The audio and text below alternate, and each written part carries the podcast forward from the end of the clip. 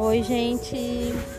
Gravar esse podcast aqui é sobre o livro Metanoia, vai ser em quatro partes. Eu dividi ele. É bem resumo mesmo, tenho certeza que vai te despertar para você comprar esse livro, que ele é um divisor de águas. Ele é muito bom, ele vai destravar sua mente, vai te dar chaves poderosíssimas que vai te ajudar na sua caminhada com a fé, a respeito da fé. A introdução fala assim: hoje é natural usar termos como neurobusiness, neuromarketing, neurobrand, neurotecnologia e neuroarquitetura e neuroespiritualidade. Entre outros, o interesse pelo cérebro está só crescendo, com peso médio adulto de 1,4 kg, cerca de 2% do peso médio corporal. O cérebro usa 20% do oxigênio do nosso sangue e 25% dos açúcares que circulam no organismo.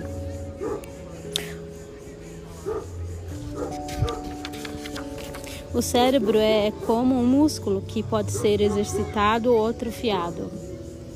Pensar em algo bom ou mal reorganiza as redes neurais e cria novas conexões, mediante condicionamento, disciplina e novas posturas. Novas estradas neurológicas se abrem no cérebro. Sendo assim, neuroplasticidade é capacidade de estabelecer novas conexões neurais ou reorganizar as conexões existentes. As conexões neurais são como linhas de ônibus quando não há tráfego são suspensas, pois não existe mais passageiro. Essas estradas são chamadas de sinapse. Elas são pontes feitas entre as células nervosas para transmissão de informações por meio de sinais elétricos ou químicos quando desses caminhos ficam abertos e livres dependente dos hábitos mentais que são cultivados. Se tivermos pensamentos pesados, dolorosos o tempo todo, embrutecemos o raciocínio, ódio, amargura, inveja, ciúmes envenenam as conexões e fecham as portas da inteligência. Ampliando os horizontes. A mente intuitiva, é um dom sagrado e a mente racional um servo fiel. Criamos uma sociedade que honra o servo e se esqueceu do dom. Hoje formas, formas, fórmulas e molduras prendem milhões de pessoas a um mundo com leis exatas que não podem ser mudadas. Eu encontro todos os dias pessoas presas em um universo cartesiano, calculista, exato e frio. Alguém disse que se você tem todas as respostas é porque não conhece todas as perguntas. O ministério do carpinteiro de Nazaré consistia em desafiar essas premissas, mudando-as conforme a necessidade, a fim de trazer o reflexo do, céu na terra para lhe fazer adquirir uma nova visão que transcende a lógica e que lança os olhos além da realidade que se apresenta na superfície, a vida é mais do que matéria e nos, nós somos muito mais do que pó de estrela. Não propõe uma fé cega, mas a mudança de mente que promove novos caminhos do pensamento criativo e libertador, abrindo trilhas neurais para ver além do óbvio e do natural. Guerra Cultural. Este é um livro sobre pensamentos. Para entender nosso mundo é necessário entender as ideias que formaram o pensamento que rege. O que chamamos de modernidade, na verdade, tem sua origem em uma ideologia muito antiga. É necessário percorrer a história para compreender como foram construídos os pilares que fundamentaram a cultura vigente. Por isso, Convido-o a caminhar comigo nessa importante jornada de conhecimento. Tudo começou quando Alexandre o Grande cruzou o Helesponto rumo à Ásia Menor, hoje a Turquia, para lutar contra Dário, rei da, dos persas. Tanto o Talmud como o historiador Flávio Joséfo descrevem esse acontecimento. Alexandre havia enviado uma mensagem a Judoá, o sumo sacerdote de Jerusalém, pedindo tropas livres, trânsito e a sua boa vontade para qualquer ajuda que necessitasse. Judoá justificou que o povo judeu tinha feito um juramento diante de Deus com os persas e que ele não podia quebrar a aliança feita, sob pena de receber o castigo do céu. Alexandre então subiu à Ásia Menor e em três batalhas, Granículos, Isos e Galgamela, venceu os persas, mesmo estando em desvantagem de um soldado grego, cada dez soldados persas. Saindo vitorioso de sua campanha, Alexandre Grande o marchou para o sul e seguiu rumo a Jerusalém. O sumo sacerdote Jaduá, muitos aflitos, proclamou um jejum com todo o povo. À noite teve um sonho em que foi instruído a encontrar Alexandre antes que ele chegasse à cidade.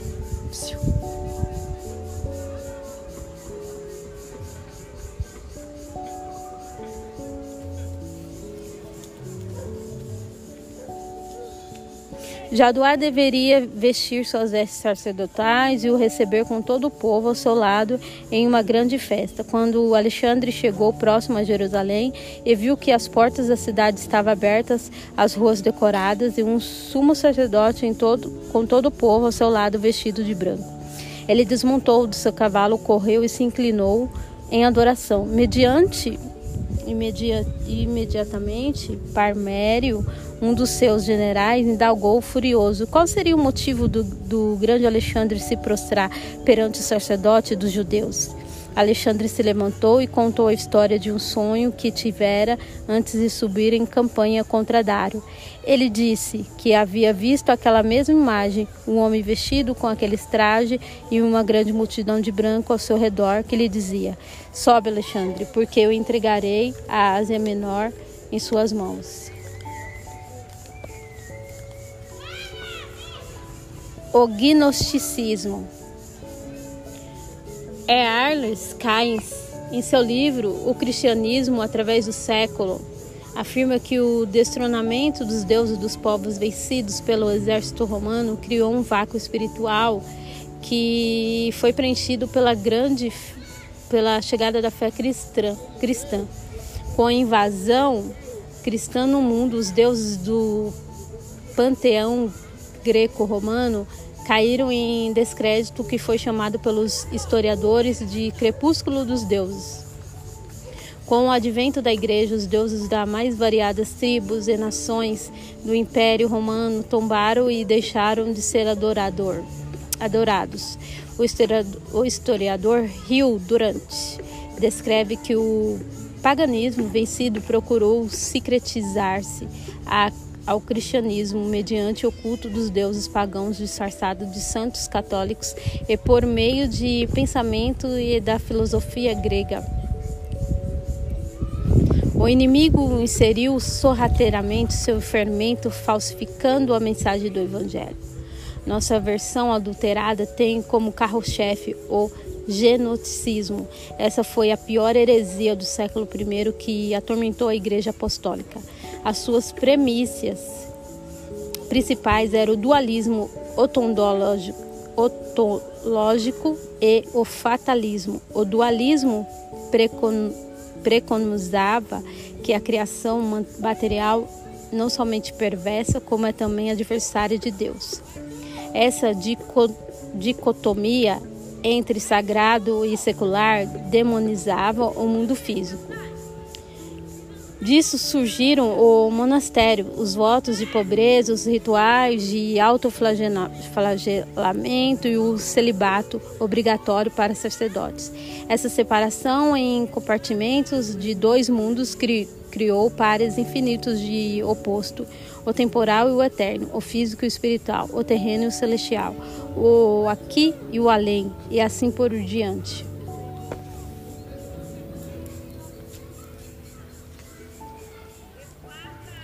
O, ginos, o rezava que Deus não podia se tornar carne porque a matéria era má, ruim e pecaminosa. Encontra-se no Novo Testamento o apóstolo João lutando contra, contra esse tipo de ideia. Ele parece muito incomodado No primeiro versículo da sua primeira carta, ele define o tom do conflito.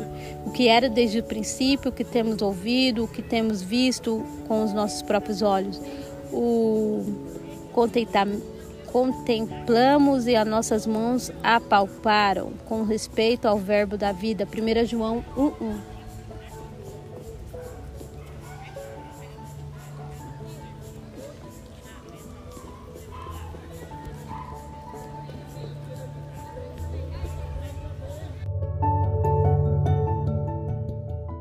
Boa tarde, gente. Vamos para mais um podcast. O tema é guerra cultural. Sua mensagem é sobre. Estamos no tema genoticismo.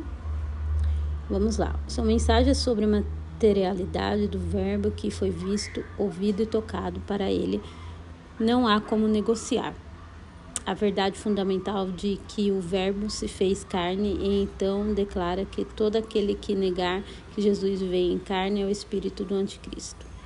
João vai continuar combatendo a doutrina gnóstica que pelos séculos seguintes contendeu contra a fé cristã. Porque muitos enganadores têm saído pelo mundo, os quais não confessam Jesus Cristo, vindo em carne, assim é enganador e o anticristo. Do, é, João do 2 João 7. A atitude dualista antiga dos gregos permanece atormentando os crentes do século XXI. O moralista e o legalista pregam doutrinas em que devem evitar tudo que é material e buscar somente espiritual. Use roupas desconfortáveis, vá a lugares desagradáveis, machuque bem o seu corpo, jejue e seja miserável para ser santo. A doença pode ser bênção de Deus e bem doente você estará mais perto dele. O contentamento é uma distração e se divertir é pecado, mas para os apóstolos, apóstolo Paulo, a criação de Deus não é maligna. Todas as coisas existem por causa de vós, e tudo é vosso, vós sois de Cristo e Cristo é de Deus. Hoje há muitas pessoas na igreja que assumiram essa mentalidade de que o futuro não é uma escolha, mas uma sentença irrevogável. No budismo, parente próximo da filosofia platônica, vemos que a, a primeira nobre verdade de Buda é que a vida é o sofrimento. Ou seja, não se deve combater isso. Estamos presos a um ciclo cósmico. A solução seria se resignar, meditar e procurar o nirvana psicológico a felicidade interior em que o estado alterado de consciência. Isso é a mesma coisa que ir a uma farmácia comprar uma medicação para se dopar e ver se a vida passa. É a metáfora de grande roda. As coisas devem retornar à forma quem era. O destino já determinou a direção da história e não há nada a ser feito. A única coisa a se fazer é se desligar das coisas deste mundo e se ocupar com o mundo vindouro. Você já viu esse filme? Boa parte dos cristãos adota essa receita, vivendo como figurantes em um mundo que foram chamados para serem protagonistas. Nós abraçamos o fatalismo, o dualismo e outras mentiras genóticas. Emergimos como a cultura dominante até nos tornarmos subcultura com um idioma próprio ou evangeliques. Esse e sermos assim considerados como um, uma gentalha com a cabecinha do tamanho da cabeça de um alfinete, aderindo à dicotomia entre o sagrado e o secular. Esse separatismo resultou no confinamento do cristianismo, privatizou-se a fé com, como algo particular. O evangelho perdeu seu poder de levar, levedar a massa do bolo, diferentemente da visão grega do, do, de mundo. A fé cristã com sua raiz judaica, sempre acreditou que temos o poder de escolher nosso destino. Sim, a história tem um sentido. Você não está fatalmente destinado a algo que não possa impedir.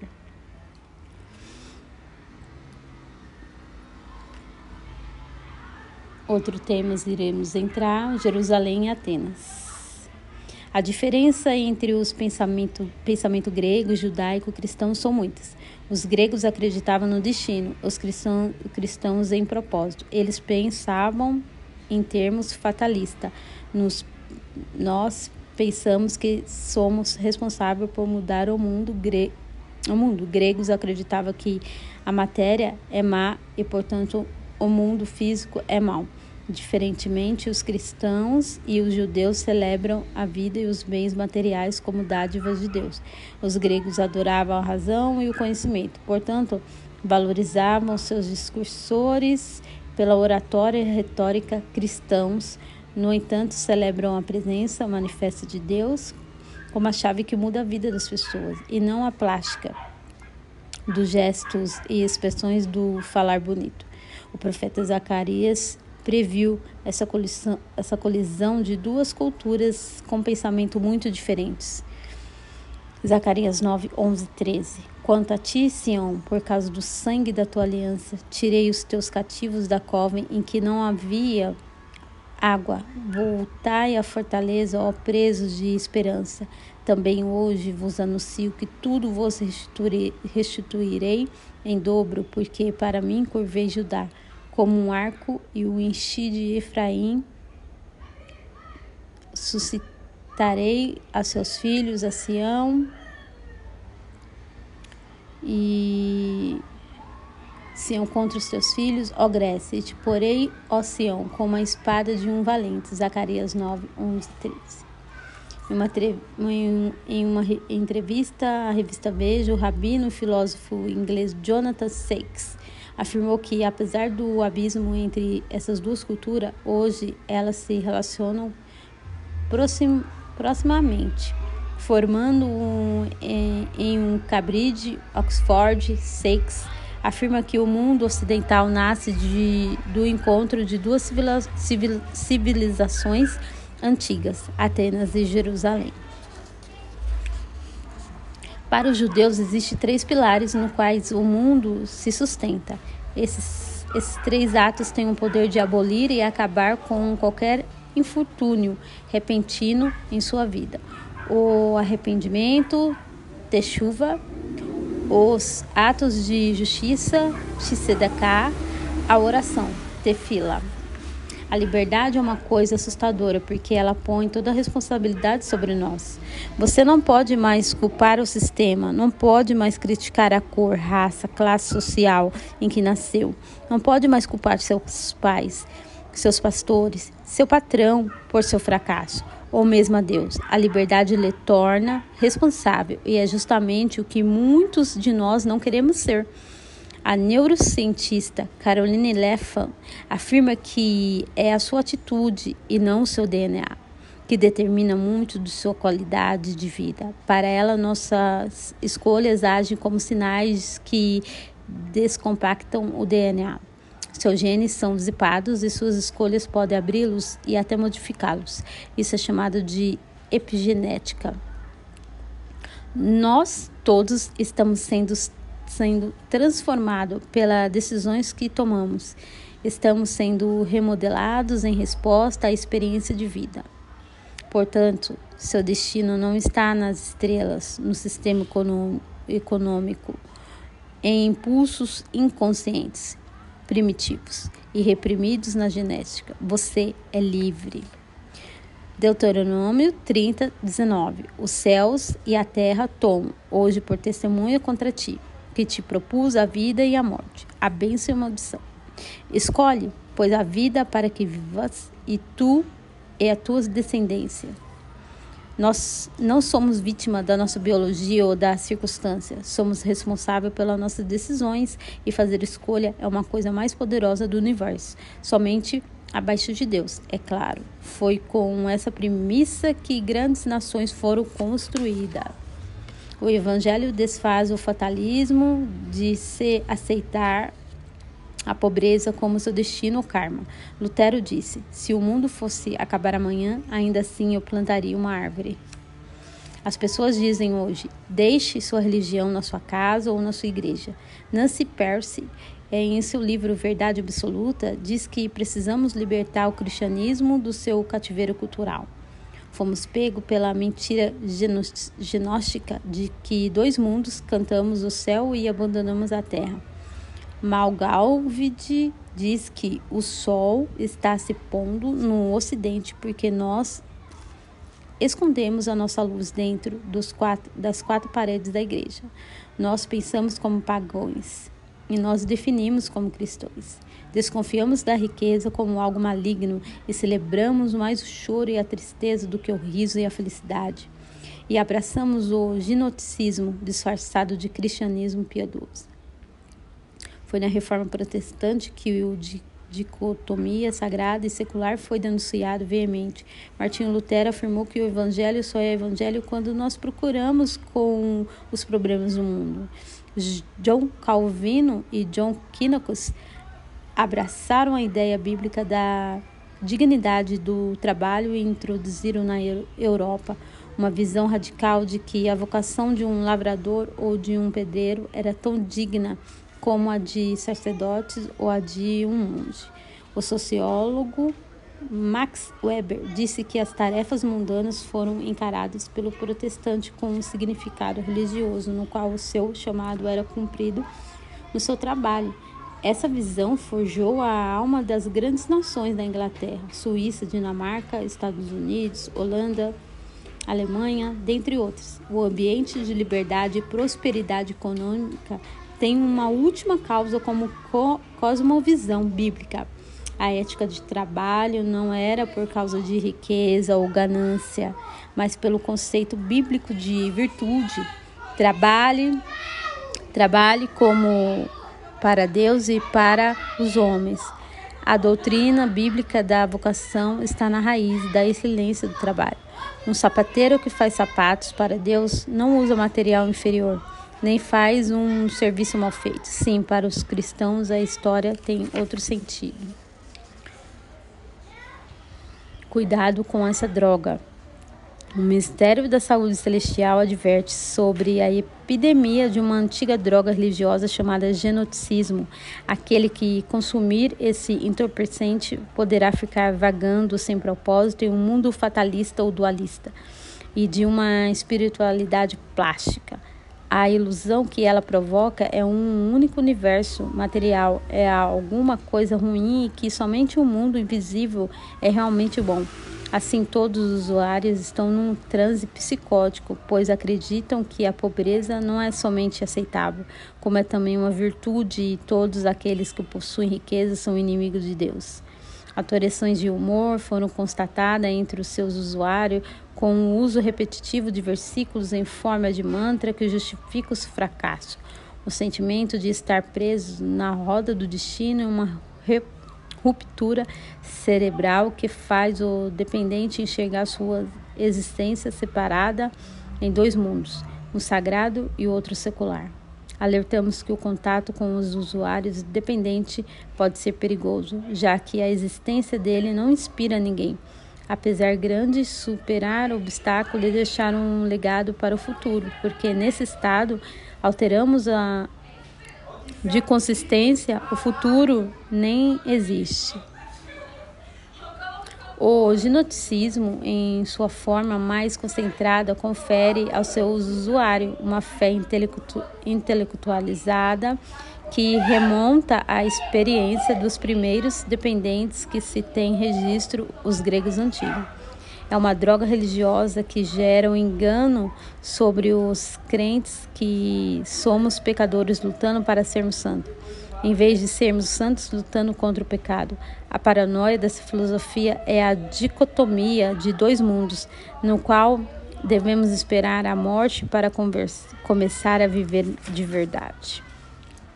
Essa droga é contrária das demais. Não dá uma viagem transcendental a todos os seus usuários, senão a alguns poucos iluminados que em um dia magalomania cogitam em seus desvaneios, desva, desvários, ter o conhecimento dos segredos do universo, pois mesmo de revelações especiais e senhas excepcionais. Aos mortais vacilantes, a droga tem o efeito de prender sua vítima em um universo frio, calculista e cartesiano. O tratamento para esse tipo de dependência é difícil, pois exige grandes doses de umidade, coisas que os adeptos da gnose detestam, pois eles velam pelo saber e adoram a razão. Espiritualidade plástica. O mundo helênico adorava a beleza. O culto ao corpo nasce dos gregos, assim como a retórica, a arte de falar bonito. O problema todo é quando a aparência não tem essência, quando o rótulo não corresponde ao conteúdo ou aos gritos dos pregadores não são gritos do coração, mas somente expediente de quem deseja chamar a atenção para si. Eu vejo tanta gente hoje que toca, canta, prega na igreja querendo impressionar. Eles têm a necessidade de que as pessoas os vejam. Quando vejo falsetes a fim de demonstrar o quanto consegue cantar estendido e pregadores carentes de autoestima que se autopromovem, vejo o espírito da Grécia. O mais impressionante são as pessoas que alimentam esse orgulho, travestido de boa pregação. No primeiro século, os fariseus adquiriram uma religião de liturgias e formas exteriores que foi condenada por Jesus que o chamou de hipócritas, atores, porque estavam acenando uma espiritualidade sem conteúdo internos. Eles foram definidos como sepulcro caiados, bonitinho por fora e podres por dentro, que representavam um papel como muitos de seus descendentes espirituais hoje, cuja ética é somente estética. João disse que o mundo jaz do maligno. Muitos tomam essa expressão para condenar a matéria, a terra e o planeta. Ora, Jesus se refere ao sistema vigente grego-romano, cujo cosmo tem o sentido de ordem ou arranjo, em que o sistema foi organizado com uma visão superficial da realidade. Gnoticista cristão vão distorcer isso para nos dizer que nosso mundo não tem jeito quando Jesus disse a Pilatos em João 18:36, "Meu reino não é desse mundo". Ele não estava dizendo que não estava envolvido nos assuntos políticos desse mundo, mas que o seu poder não se originava nas construções sociais do sistema greco-romano. Jesus foi crucificado por razões políticas, porque os seus líderes judeus escolheram o César terreno sobre o César celestial e verdadeiro. Ele não iria construir seu reino sobre os fundamentos que estavam prestes a ser abalados e destruídos.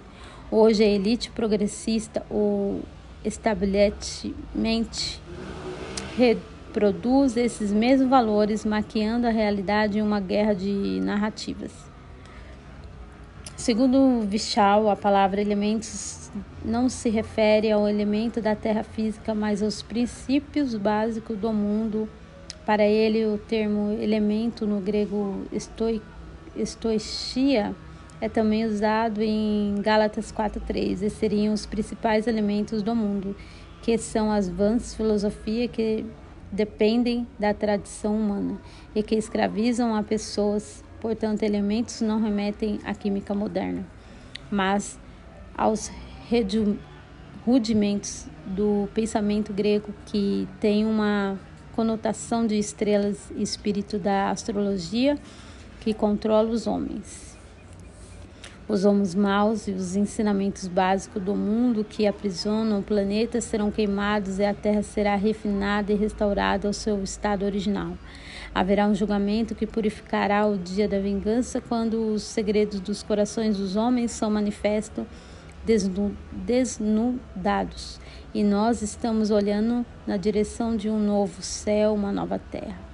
Vichal diz que o texto que usa a expressão nova terra não usa a palavra greca neos, que significaria outra terra, mas a palavra greca kainos, com o significado de renovado ou que foi feito bom, será restaurado e mantido. Por fim, a guerra vai acabar, a hostilidade cessará e a criação celebrará. Os reinos deste mundo se tornarão do Senhor e do seu Cristo, e ele reinará pelos séculos dos séculos. A escola de Nicodemos. Nos dias de Jesus, o helenismo já tinha fincado suas bases fortemente na cultura e religiosa de Israel. Os saduceus, a elite sacerdotal, não acreditavam em espírito, nem na ressurreição dos mortos. Eles pensavam com elegância e não se metiam naquilo que considerava crendices e miticismo de um povo mais inculto.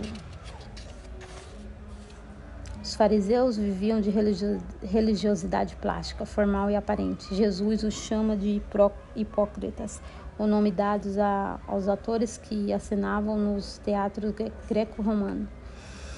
Acredite, não pode parecer mais Jesus. Foi muito condescendentemente com ele e o tratou com muita leveza.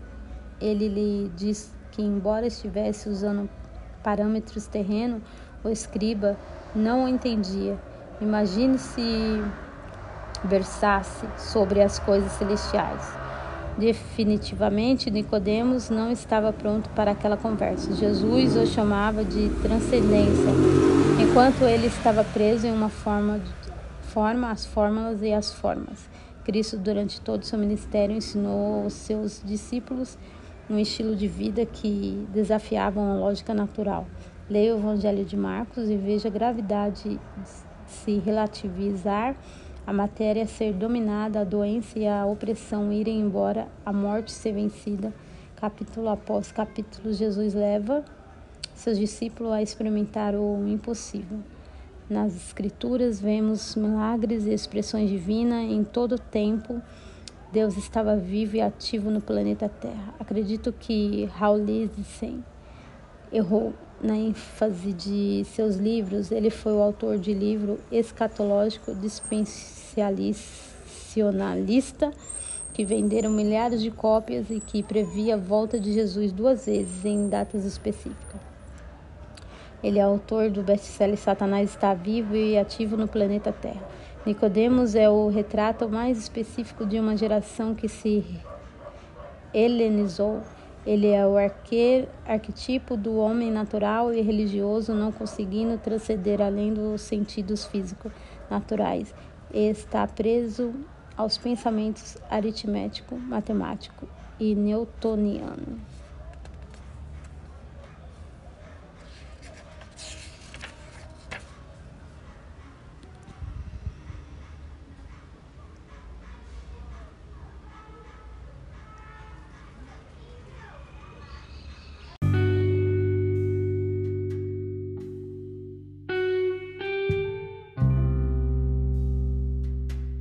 Boa tarde, gente. Estamos aqui mais uma vez. Pequeno resumo sobre o livro Metanoia. É um pequeno resumo mesmo que vai te ajudar, vai te destravar em algumas coisas. Mas eu aconselho vocês, é, eu aconselho vocês a comprar o livro realmente, porque o, o livro vai abrir um leque vai virar a chave aí da sua mente. Você vai poder riscar ele, nada melhor do que você ter um livro e riscá-lo e encher ele de adesivo, aquela parte que você mais gostou. Então vamos lá. Processos mentais, estamos no capítulo 3, gente. Lembrando que eu só vou fazer só mais uma vez ele e eu vou resumir mesmo. Não é o livro inteiro, não é o livro inteiro, eu vou resumir ele mesmo, pulando algumas etapas, só para te dar uma noção de como esse livro é maravilhoso. Então vamos lá. Nós somos programados por aquilo que acreditamos. Ao que acreditamos chamamos de mentalidade. Uma mentalidade é como um óculos que você coloca a fim de enxergar a realidade. Se existe distorções de grau ou de luzes, é assim que você enxergará seu mundo. Você se tornará aquilo que continuamente você ouve e vê. Se continuar ouvindo coisa errada, vai se tornar uma pessoa errada. Lombardi acreditava que em trabalho duro ele dizia que a diferença entre o vencedor e o perdedor não é a força nem o conhecimento, mas sim a vontade de vencer. Sua frase mais famosa foi: Vencer não é tudo, mas querer vencer é. Porém, apesar de exigir o máximo de, seu atletas, de seus atletas, ele tinha um método diferenciado para tirar o melhor deles, que foi chamado de replay seletivo. Vamos lá? John Maxwell ensinou o mesmo princípio em seus livros sobre liderança. Ele dizia que se não se, não se tratasse de defeitos de, de caráter, você não deveria investir tempo em corrigir aquilo que você é somente mediano. Para ele, você deveria investir seu tempo, força e recurso naquilo que você é realmente bom. Se fosse algo que tivesse a ver com integridade e verdade, medidas deveriam ser tomadas. Mas em se tratando de talentos e habilidades, deveria se investir no que você faz de melhor. Nos últimos anos, a Associação Americana de Psicologia, APA, alistou dezenas de novos psicopatologistas psicopatologias, de modo que uma grande parte da população do mundo foi enquadrada em diagnóstico que as pessoas em vez de libertá-las. Martin Siegel é chamado, chamado de o Doutor da Felicidade. Ele foi o presidente da Associação Americana de Psicologia e criador da psicologia positiva. Seligman questionou, questionou o modelo de doença em que, segundo ele, psicólogos e psiquiatras haviam se tornado vitimólogos ou patologizadores, desenvolvendo a tendência de encontrar o que há de errado nas pessoas. Para ele, profissionais da saúde mental e emocional não resistiriam à ideia de procurar o maluco em seus pacientes. E com a psicologia positiva, Seligman propôs a substituição da ênfase da doença pelo foco de ressaltar a qualidade positiva e as virtudes do paciente. A deformidade, deformidades não seria ignorada, mas o foco principal seria o desenvolvimento dos pontos fortes da pessoa. Ele afirma que teve sua descoberta quando levou uma bronca de, de sua filha de 5 anos, Steve Kotler nos conta essa história. Um dia de verão, quando cuidava do jardim com sua filhinha Nick, Martin Seligman, psicólogo da Universidade, Universidade de Pensilvânia, teve em suas palavras uma epif epifania. Seligman meticulosamente recolhia ervas daninhas com uma pequena pá, juntando em um monte bem organizado, enquanto Nick, então com 5 anos de idade, apenas se divertia. As ervas daninhas voavam pelo ar e a sujeira se espalhava por toda parte. E relataria ao psicólogo mais tarde. Considerando-se um jardineiro sério em um grande resmungão, Seligman perdeu o controle e começou a gritar: Nick! Porém, não admitiu a explosão e aproximou-se, pisando duro com uma expressão severa no rosto. Papai, eu preciso falar com você. Começou ela. Desde que eu tinha três anos, eu reclamava muito, mas eu decidi que quando fizesse cinco, eu ia parar com isso. E nunca mais reclamei. Se eu conseguir parar de reclamar, você também consegue. Para de ser resmungão. Seligman decidiu levar o desafio a sério, transportando para todo o campo da psicologia. Eleito presidente da Associação Americana de Psicologia em 1998, ele fez da psicologia positiva o foco central de seu mandato. Quero lembrar aos psicólogos de que nosso campo perdeu o rumo, escreveu ele em seu primeiro comunicado presidencial no news, newsletter à associação. Para Abraão, ele disse: é, Você é Abraão, um pai de muitas nações. A um perseguidor blasfemo, ele chamou de apóstolo para o gentio. A um menino ele fez rei, um matador de gigantes. De uma criança, um profeta para as nações. Deus sempre está nos empurrando para o nosso destino. E por vezes nos dá a chance de parar e corrigir a rota. Quando Caim estava pronto para fazer o, mal contra o seu irmão Abel, Deus disse: Se procederes bem, não é certo que será aceito. Se todavia procederes mal, eis que o pecado já as porta. O seu desejo será contra ti, mas a ti cumpre dominá-lo. Gênesis 4, 7. Gente, aqui é Deus estava alertando, né? Alertando Caim, mas Caim não não atentou a, a não foi sensível à voz de Deus, né? Neurogenese, neurogenese. Existe uma grande conspiração pelo nosso bem acontecendo em tempo real. A fim de controlar seus pensamentos e sentimentos, você alterar a programação química do seu cérebro. Mas se cultivar pensamentos tóxicos, eles desgastam sua mente e estressam seu corpo. A neurocientista Caroline Leffan afirma que a cada manhã que você acorda, novas células bebês nascem com a predisposição de derrubar pensamentos tóxicos. O universo foi programado para conspirar pelo nosso bem. Qualquer coisa fora dessa ordem foi sabotada internamente e precisa ser reprogramada. Onde tudo é possível, onde tudo é possível. Segure o nada até que o nada se torne algo. Isso é viver pela fé, gente. Sua forma ou forma está dentro de você mesmo. Excelência. É a montanha que se projeta acima de todas as outras montanhas. Essa é sua natureza, portanto, mude sua mensagem. Não faça publicidade do que deu errado. Pare de reclamar, re, re, tracinho, clamar. Em vez de reclamar, é clamar duas vezes. Clamar, clama duas vezes. Se ocupe e não se preocupe. Quanto mais você pensar na circunstância, mais terá dificuldade para viver. Simplesmente se atualize. O poder da presença. A, ao aprender a animar a si mesmo, colocando seu próprio corpo em expressão de adoração, ele pôde obter êxito contra o desânimo. Isso foi Bill Johnson, tá, gente? É, ele contou no livro Fortalecido no Senhor. Aí ele está descrevendo isso. Ao aprender a animar a si mesmo, colocando seu próprio corpo em expressão de adoração, ele pôde obter êxito contra o desânimo. Da mesma forma, psicólogos sociais estão convencidos de que seu corpo influencia seu cérebro e seu comportamento em seu comportamento. O corpo pode moldar a mente e mudanças de papel social pode modificar a química orgânica.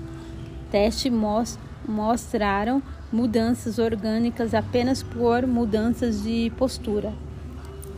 Amy Cuddy é pesquisadora e palestrante e professora de Harvard.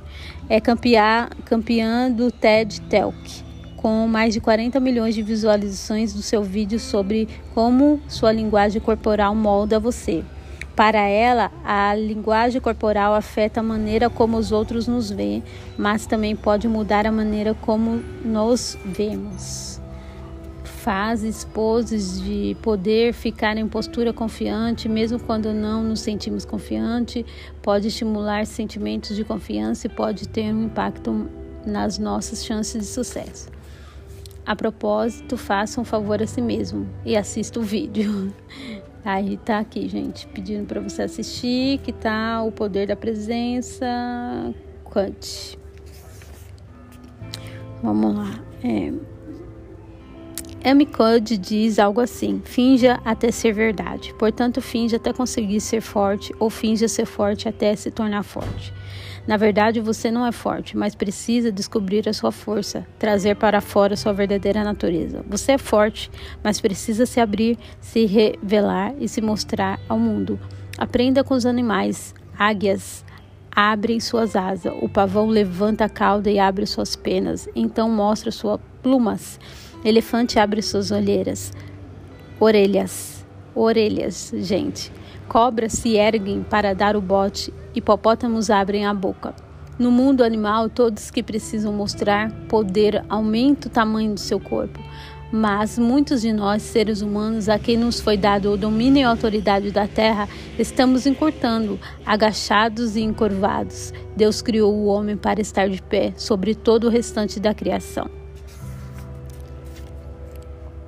Eu me lembro que uma das coisas que me chamou a atenção em minha esposa, antes de me casar com ela, era a maneira como ela se sentava.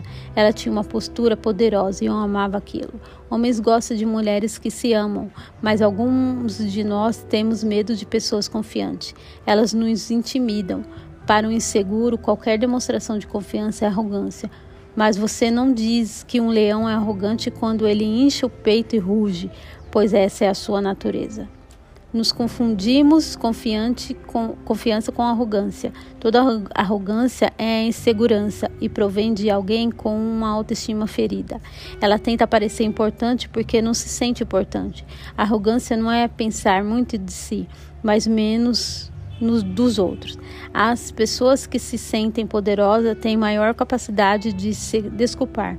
Não temos problema de nos curvar de vez em quando, pois normalmente andamos eretos.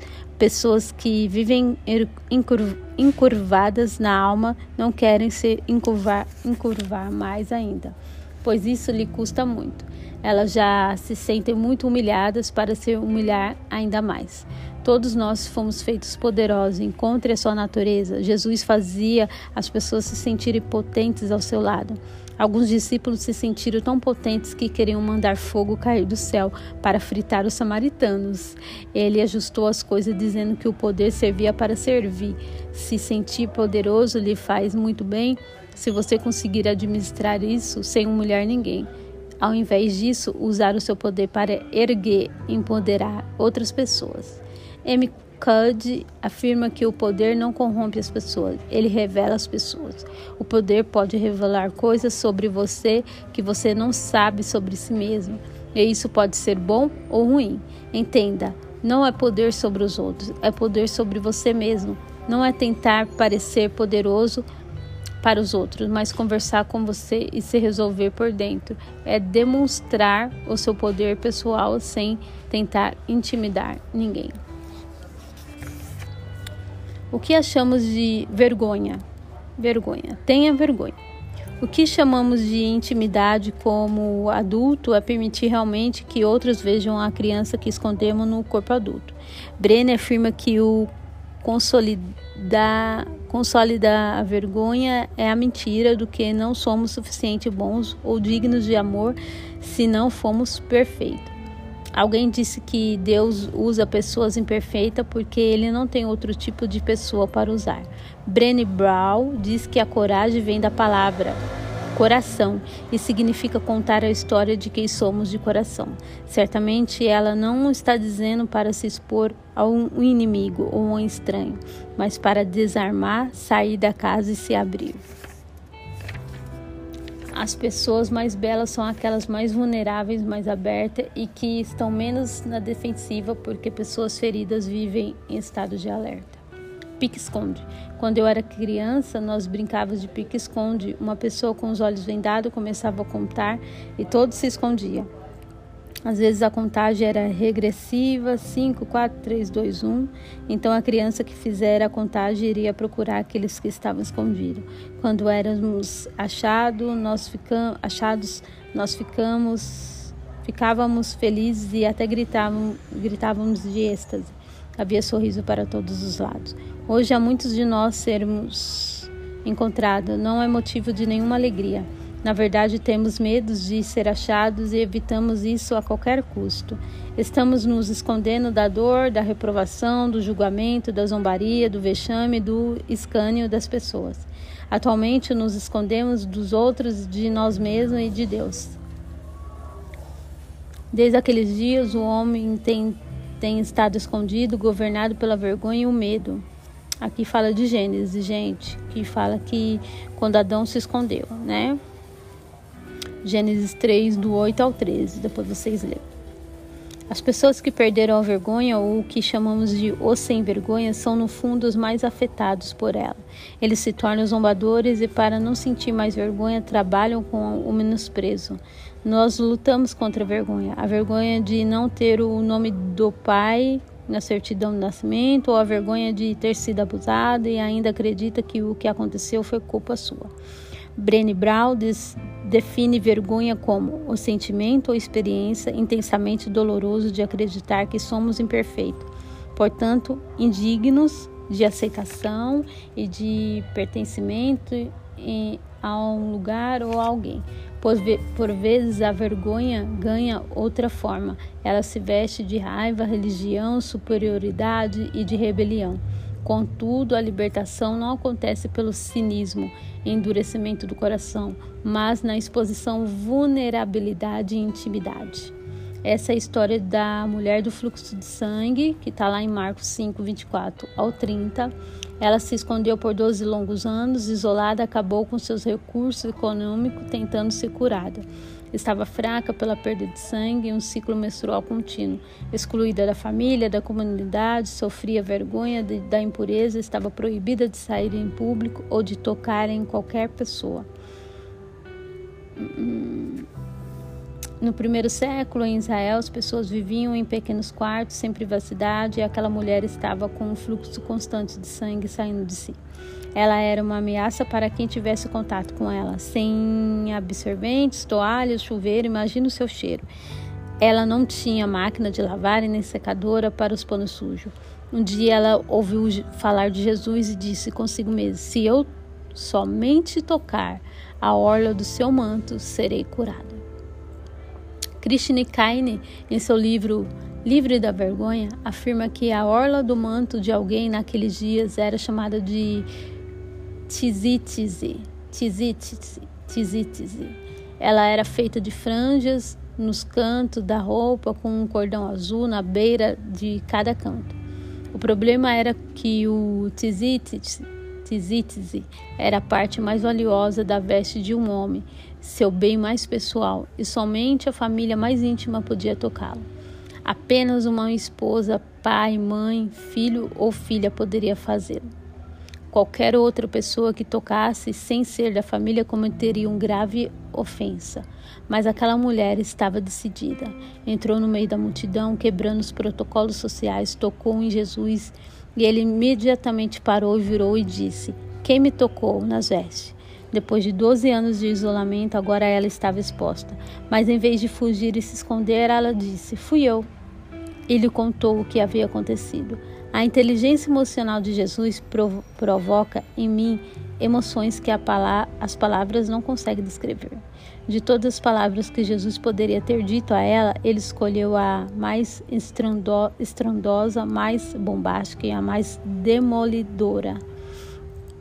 Ele disse: Filha, a tua fé te salvou. Vai-te em paz e fica livre de todo o mal. Marcos 5,34 você se lembra? Ninguém que não fosse da família poderia ser tocado no seu tizítise. Ele diz àquela mulher, filha, ele estava dizendo que ela era não somente aceitável, mas era íntima parte da família. Jesus não levou somente sua doença embora, ele levou sua vergonha, deu dignidade, quebrou as algemas de anos de rejeição, isolamento e angústia. Hoje, como aquela mulher, há muitas pessoas sangrando. Elas sangram sentimentos assustadores, sangram soli, soli, sangram solitárias, sangram nas sombras, escolhendo-se, sufocando, encolhendo-se, sufocando-se e se reprimindo. Elas têm vergonha demais para procurar ajuda e não sabem a, resist a resistência mais forte do processo de cura da vergonha à própria vergonha. Jung dizia que a vergonha é o pântano da alma. Ela nos mantém fora da intimidade, escondido, isolado, excluído. A chave para quebrá-la quebrá-la é a intimidade, é sair do esconderijo e deixar ser achado. Eu quero anunciar a você que a brincadeira terminou. É hora de parar de se esconder, deixar e deixar ser achado. A contagem terminou. Agora é hora de sair do seu esconderijo e ficar feliz por ter sido achado. 5, 4, 3, 2, 1. Estamos no capítulo 4, reprogramando sua mente. A repetição não é um castigo, até porque Deus tem renovado as suas misericórdias todas as manhãs. O famoso escritor Malcolm escreveu em seu livro The Tipping Point que uma pessoa com 10 mil horas de treinamento pode se tornar um especialista em qualquer área. A se exercitar especificamente em algum assunto, você cria um caminho por onde a criatividade e a sabedoria jorram. A felicidade é um hábito. O mais baixo nível, o inconsciente ignorante, é mais você mas você não sabe que não sabe. O segundo nível, chamado de consci conscientemente ignorante, significa que você está consciente de que não sabe, ou seja, você sabe que não sabe. O terceiro nível é o conhecimento consciente de eu sei que sei. O quarto nível é chamado de conhecimento inconsciente. Você não sabe que você sabe. O último estado seria o seu nível de programação. Você não sabe, não sabe que não sabe. É quando você masteriza um comportamento, entra no automático, nos tornamos de duas a dez mil decisões todos os dias e não pensamos simplesmente agimos no automático. Goleman afirma que quando você está no processo de aprendizado, sua mente é mais lenta e esforçada e voluntária até que ela aprende e assume um novo ritmo. Para ele, se colocarmos o foco nos detalhes de como fazer aquilo que já estava gravado em nosso disco rígido, começa a nos atrapalhar. É como um atleta que aprendeu a correr na prova de 200 metros com um obstáculo. Se ele ficar pensando como pular o obstáculo, ele corre o risco de tropeçar. A lógica é que depois que se aprende algo, analisar demais pode confundi-lo. Quando aprendemos alguma coisa de fato, aquilo que se torna instintivo, gravado, vira uma natureza dentro de nós. A palavra masterização significa juntamente obter uma gravação sonora ou audiovisual definitivo a partir de qual cópias são, são reproduzidas. O princípio é que nós reproduzimos comportamentos que foram gravados dentro de nós. O problema é quando existem defeito master, defeito na master. As cópias seriam sairão com defeito. O problema é quando existe defeito na master, as cópias sairão com defeito. Remasterizando. Sobre tudo que se deve guardar, guarde seu coração, porque dele procede a fontes da vida. Provérbios 4, 2. É, Provérbios 4, 23. O sábio está afirmando que seu pensamento são as sementes de seu destino e que o ambiente à sua volta será igual ao seu coração. Salomão disse: Assim como pensa, assim ele é. Provérbios 23, 7. É preciso entrar em estado de alerta sobre aquilo que abrigamos em nossos corações e nos permitimos crer. Nossos padrões de pensamento se tornam tão rotineiro como escovar os dentes, fazemos coisas sem nem mesmo pensar. É preciso parar e refletir sobre seus hábitos, hábitos mentais é, se possível, faça um teste programando seu smartphone ou seu relógio para despertar em intervalos de duas horas e por, por, por um, um minuto reflita sobre o que você está pensando nesse tempo. Os bebês que começam a andar aprendem a andar com as quedas, sem deixar as críticas os paralisarem. Imagine se ao cair a criança pensasse: ó, oh, caí outra vez, como sou imbecil e des desajeitado. Vou Vou passar o resto do dia engateando, não mereço andar. John Milton escreveu em seu poema Paraíso Perdido: A mente é seu próprio lugar. E em si mesmo pode fazer um inferno do seu céu e do seu céu um inferno. Paulo escreveu: Pense nas coisas lá do alto, onde Cristo habita. Colossenses 3, 1 e 2. É necessário escolher no que prestar atenção.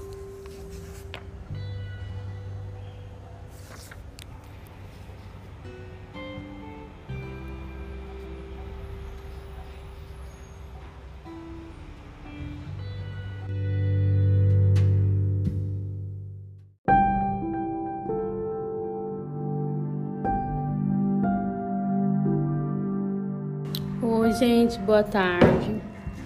Hoje eu vou estar falando para vocês sobre um livro que se chama Oráculos de Deus. Eu achei ele muito interessante. Não terminei ele de ler ainda, mas olha só, o prefácio dele. É oráculo de Deus estava escrito com belas letras negras. Foi então que percebi que aquela, aquele era um momento especial. Tratava de uma experiência espiritual da qual eu não fazia ideia. Numa fração de segundos, o tempo que durou tudo isto, olhei para a porta e vi um anjo do Senhor saindo. Foi quando me levantei e, na mesma intenção de Jacó, fui atrás dele. Como um raio, ele saiu pelo corredor central da igreja e desapareceu. Ele já havia cumprido seu propósito. Ao voltar para o gabinete, não encontrei mais os papéis. É claro, eu tinha me vestido deles. Eu tinha me vestido dos oráculos de Deus. Está lá em Deuteronômio 29, 29. Olha só que interessante.